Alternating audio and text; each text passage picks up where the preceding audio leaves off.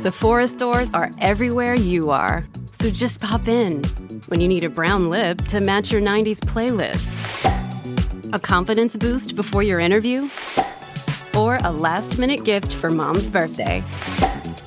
There's always a Sephora near you. Just pop in. Use our store locator to find your local Sephora or Sephora at Kohl's. This episode is brought to you by Bumble. So, you want to find someone you're compatible with, specifically someone who's ready for a serious connection, totally open to having kids in the future, is a tall, rock climbing Libra, and loves rom coms with vegan pizzas on Tuesdays just as much as you do. Bumble knows that you know exactly what's right for you. So, whatever it is you're looking for, Bumble's features can help you find it. Date now on Bumble.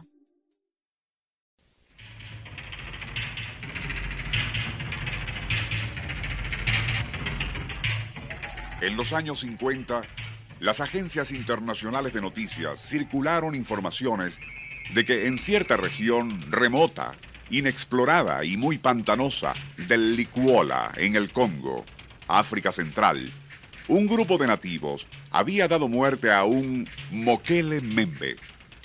Lo insólito del asunto es que aquel animal abatido en una región entre los ríos Ubangi y Sanga presuntamente era de una especie zoológica extinta hace unos 60 millones de años. En otras palabras, un saurio prehistórico.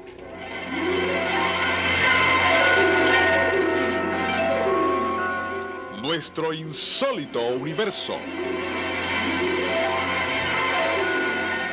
Cinco minutos recorriendo nuestro mundo sorprendente.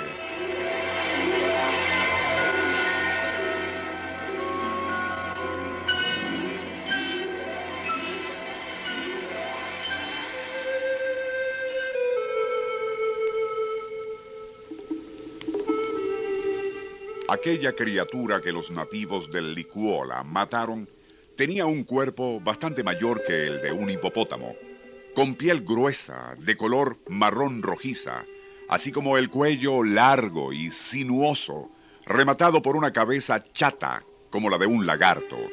En otras palabras, algo muy parecido a un saurópodo.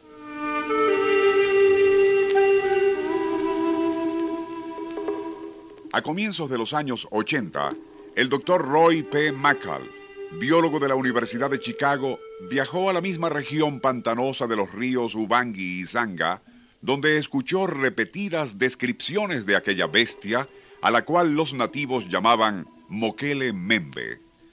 También se enteró de que ya en 1770, misioneros franceses habrían detectado en el mismo sector huellas típicas de un brontosaurio, animal prehistórico que proliferó en el continente africano y extinto desde hace unos 50 millones de años. En 1948, Iván T. Sanderson, un incansable investigador zoológico, reportó que se tenían informaciones de que en distintos lugares del África habrían sido vistas criaturas muy extrañas, a las cuales los naturales y dependiendo del lugar denominaban Mekuo Membo, Sirush, Chipeuque y Lau. Todas las descripciones coincidían con las del presunto saurópodo llamado Moquele Membe por los naturales en la región del Licuola. ¿Es posible que existan animales prehistóricos en las tupidas zonas pantanosas del Congo?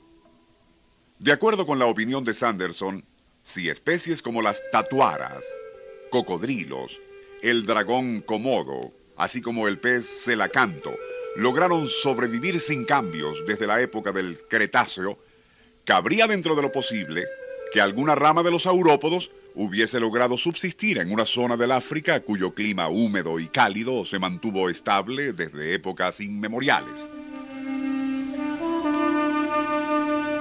En 1987, el doctor Otto Schulz divulgó a la prensa en Frankfurt que durante una exploración en zonas muy remotas de Mozambique se hallaron unas 180 libras de fragmentos que parecían conchas de huevos con gran tamaño. Tras una paciente labor de selección, lograron armar uno con dimensiones colosales, casi dos metros en parte más ancha, por cuatro y medio de alto, permitiendo estimar que el embrión de ave que estuvo allí debió pesar por lo menos de 250 a 300 kilos. Ya adulto, el pájaro podría haber tenido dimensiones gigantescas, y ello hizo pensar a Schulz en alguna especie prehistórica parecida al avestruz, y como éste incapaz de volar. Lo curioso del asunto es que aquellos fragmentos de huevo, aparentemente de épocas muy remotas, en realidad, tras ser sometidos a pruebas radioactivas, no tenían más de 100 años, algo que según el doctor Schulz sugiere que hace solo un poco más de un siglo existió en Mozambique una especie considerada como extinta. En nuestro programa de mañana, indicios de que en México fue ultimado y luego fotografiado un mítico felino conocido como onza, y al que zoólogos siempre catalogaron como inexistente y solo producto de la mitología popular.